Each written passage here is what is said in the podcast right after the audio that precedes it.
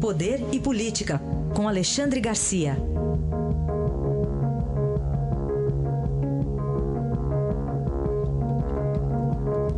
Alexandre, bom dia.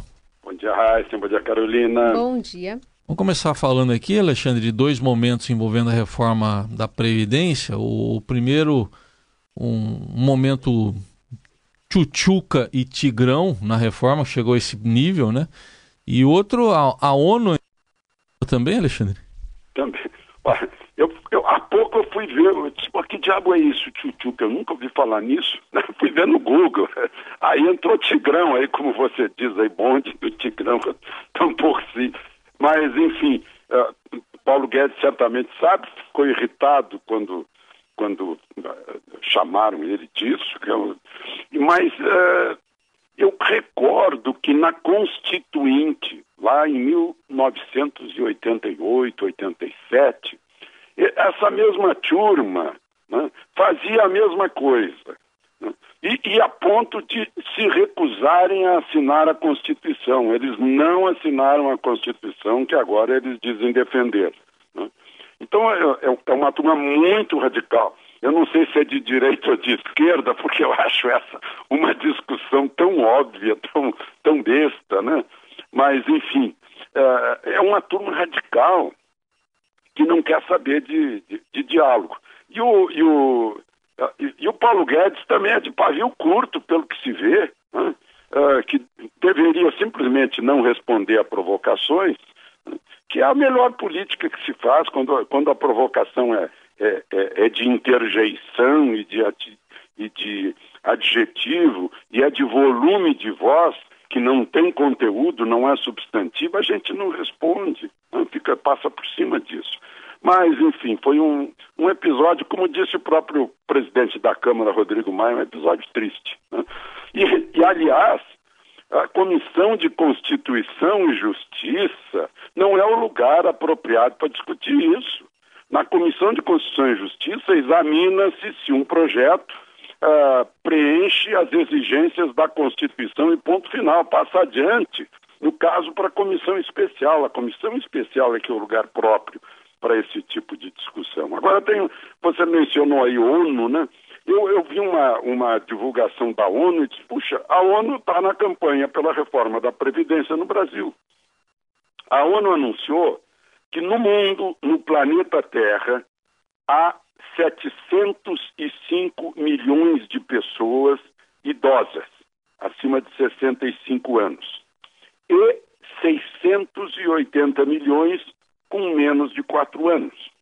Quer dizer, há mais idosos do que crianças. Né? É, e, e, cada vez mais essa diferença se, se expande. Em 1960, a média mundial era de cinco filhos por mulher. Agora é metade disso. Na China, é de 1,6 filhos por mulher. Né? O, a idade, a idade ah, máxima, média, era de 52 anos em 1960. Né? Agora é de 70, 72. No Japão, 84, a ponto de a idade mínima para se aposentar no Japão ser 70 anos. Então está na cara, e a ONU mostra isso, que cada vez mais há uma pressão sobre o sistema de previdência e de saúde, porque há mais pessoas idosas do que pessoas jovens e, e em atividade, em, em, em, atividade, enfim, os, os inativos estão é, mudando essa proporção. Aí Paulo Guedes, se desenhasse para essa turma, não ia adiantar. porque eles simplesmente querem, uh, eles se sentem derrotados e querem quebrar o país que os derrotou. Né? É isso que a gente conclui. Então foi um, foi um espetáculo uh, em que mostra um ministro de pavio curto e um bando de, de representantes do povo que uh, só queriam, vamos lá, vamos, vamos marcar presença, né? E é aquela coisa que a gente conhece. Então, é isso. Alexandre, outro assunto é sobre passaporte italiano. Tem muita gente aí que teve o passaporte suspenso por um tempo porque foi investigado e se encontrou fraude no reconhecimento da cidadania de vários brasileiros, dentre eles políticos, né? políticos, o governador de Minas, Signore Zema. Né? Ah, ele disse que não, eu paguei um, um escritório para tirar o meu passaporte, eu tenho direito, eu sou bisneto de italiano. Né? Uh, mas só que, né, isso é bem típico da, da cultura, da nossa cultura. Quando o, o, ministro da Educação falou nisso, dos vexames que nós damos no exterior, todo mundo ficou bravo, porque ele, porque ele, é, ele, ele é cidadão colombiano, né? foi só por causa disso. Mas o, o o fato, e eu inclusive o defendi, porque disse que era que eu via isso no exterior. E agora a gente vê de novo o vexame de brasileiros na Itália. Né? Descobriram por quê?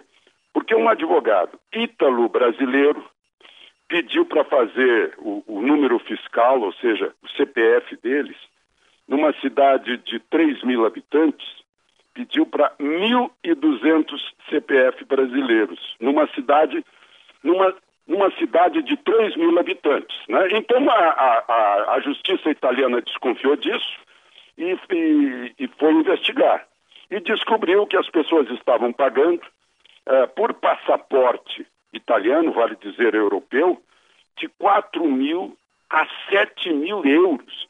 Quer dizer, a pessoa paga 30 mil reais por um passaporte Será que não desconfia? Ou disseram para ele: olha, você vai sair das filas, não precisa mais ir a consulado, deixa que a gente resolve tudo. Nós temos um esquema aqui com, com funcionários italianos e resolvemos isso. É, hoje é notícia lá, tem sido notícia na Itália, que 1.200 brasileiros pagaram um dinheirão para ter de forma ilícita, uh, usando meios ilícitos, o passaporte italiano feio isso. Uhum. a gente concluir, Alexandre, uma sessão de trabalho lá do Supremo Tribunal Federal ontem foi transformada em desagravo? desagravo ao Supremo. De novo, as obviedades. Né? Imagina se a Suprema Corte de um país precisa de um manifesto. Eu lembrei, eu fui presidente de centro acadêmico na PUC, eu lembrei, era 1968, 69, era época de manifestos. Né? Isso é coisa de centro acadêmico. Né? Ou dos anos 50 eu era menina, toda hora manifesto para lá, manifesto para cá, manifesto pela posse do Juscelino, por isso, por aquilo.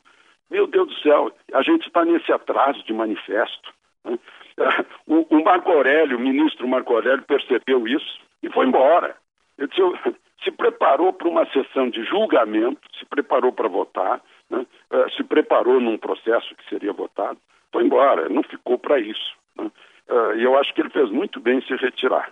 Eu, eu, eu acho que não foi um espetáculo muito diferente daquele que a gente assistiu na Câmara.